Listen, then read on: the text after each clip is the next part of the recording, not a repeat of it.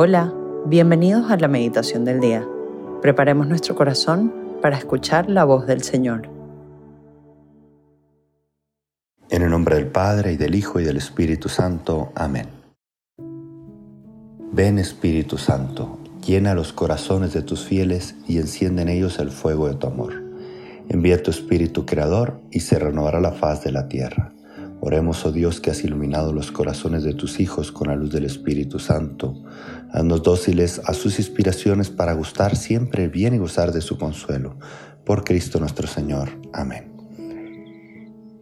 Hoy, viernes 3 de marzo, viernes primero de mes, vamos a meditar en el Evangelio de San Mateo, el capítulo 5 del 20 al 26. En aquel tiempo Jesús dijo a sus discípulos, les aseguro que si su justicia no es mayor que la de los escribas y fariseos, ciertamente no entrarán ustedes en el reino de los cielos. Han oído que se dijo a los antiguos, no matarás y el que mate será llevado ante el tribunal. Pero yo les digo, todo el que se enoje con su hermano será llevado también ante el tribunal. El que insulte a su hermano será llevado ante el tribunal supremo y el que lo desprecie será llevado al fuego del lugar de castigo. Por lo tanto, si cuando vas a poner tu ofrenda sobre el altar, te acuerdas allí mismo de que tu hermano tiene alguna queja contra ti, deja tu ofrenda junto al altar y ve primero a reconciliarte con tu hermano y vuelve luego a presentar tu ofrenda. Arréglate pronto con tu adversario mientras vas con él por el camino no sea que te entregue al juez, el juez a la policía y te metan a la cárcel. Te aseguro que no saldrás de allí hasta que hayas pagado el último centavo. Palabra del Señor. Gloria a ti, Señor Jesús. Quisiera ver el fondo de este mensaje de Jesús. ¿Qué trae en el corazón Jesús que dice esto? Jesús trae en el corazón amor, mucho amor. Dios es amor. Y Él quiere que vivamos el amor. Eso es, o sea, eh, eh, lo que nos quiere decir con todo esto de, eh, de tu justicia no es mayor que, que los escribas y fariseos es si tu amor no es mayor que el de los escribas y fariseos, porque si tú ya me tienes a mí, si tú siendo, o sea, teniendo a Dios en tu vida o siendo católico y, debes de tener amor, no nomás con el título, sino con la vida que se demuestre. Por eso Él va más a la perfección. No quiere que seamos mediocres. Y sobre todo no quiere que seamos mediocres en nuestra vida, pero en este punto, en el amor. Por eso empieza a hablar de estos puntos, el que se enoje, el que insulte, el que desprecie. No nomás el que haga cosas, actos, sino también en su corazón. Bueno, entonces, ¿por qué entonces pone esto tan, tan fuerte, ¿no? que te llevarán al tribunal, el que se enoje con su, con su hermano, el que insulte será contra el Tribunal Supremo y el que lo desprecie?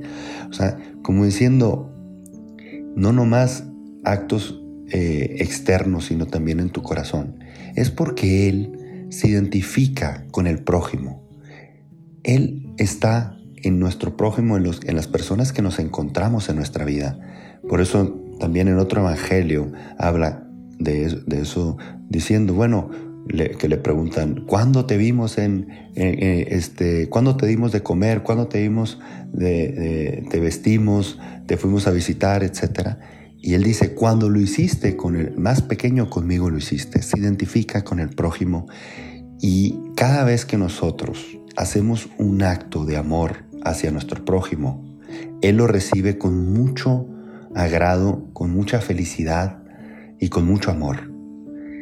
Entonces podríamos hacer ese acto diario de querer hacer el bien a los demás o querer pensar bien de los demás incluso, de tratar de no enojarnos, no despreciar, no insultar a los demás por amor a Cristo.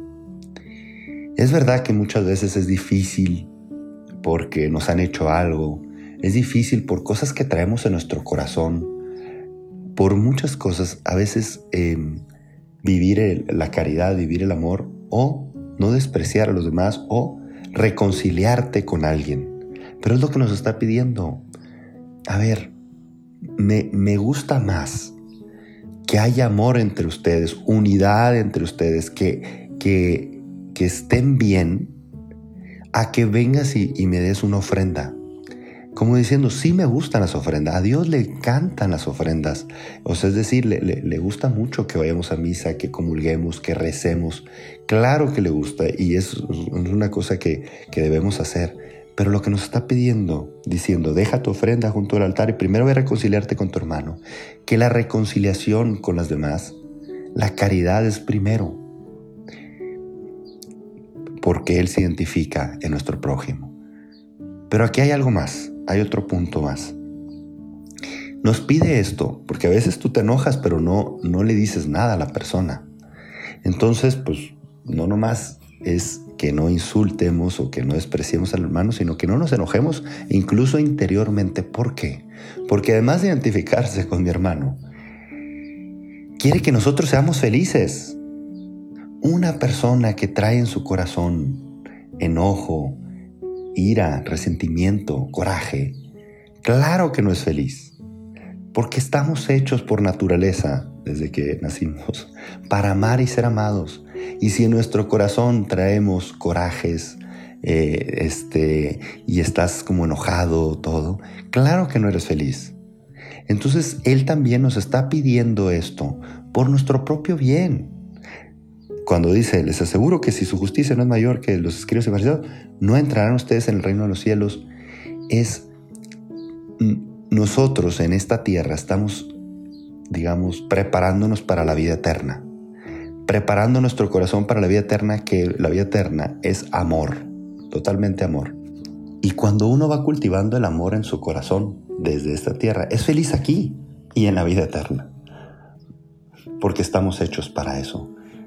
Por lo tanto, pidámosle esa gracia a nuestro Señor. Jesús, te pedimos de todo corazón, tú que nos pides que amemos, tú que nos pides amar a nuestro prójimo, que nos des esa gracia, porque a veces para nosotros es muy difícil, por tantas heridas que podemos tener, resentimientos por cosas que nos han hecho o por circunstancias en la vida.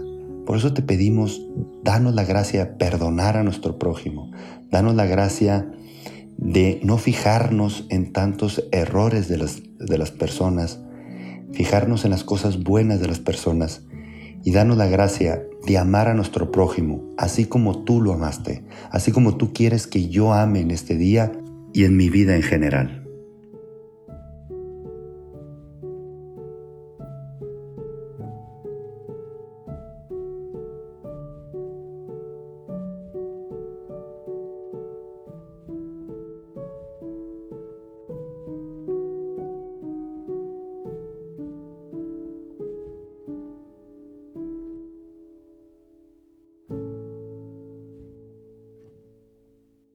Te damos gracias, Señor, por todos tus beneficios, a ti que vives y reinas por los siglos de los siglos. Amén.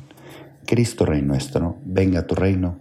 María, Reina de los Apóstoles, enséñanos a orar. En el nombre del Padre, y del Hijo, y del Espíritu Santo. Amén.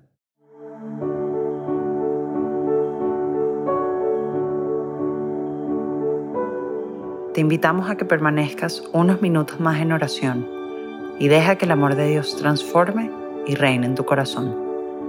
Nos escuchamos mañana.